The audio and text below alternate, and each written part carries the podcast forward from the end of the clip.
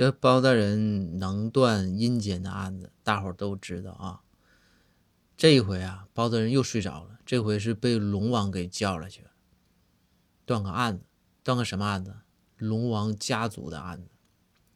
这家庭的案子断起来啊，这个是断不乱，断还乱，对吧？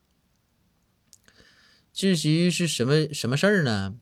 是这个东海龙王的小儿子啊，五六岁要状告东海龙王，说是这小儿子就是就是小儿子要告他爹，说说他爸干涉自由，说家庭暴力。这包大人说说这那我听听吧，那你说这个孩子先说到底咋回事？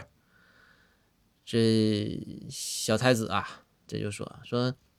说我爸不让我看电影，这包大人说呀，说孩子，这你你还小，你电影少看点儿就少看点儿了，你不伤眼睛吗？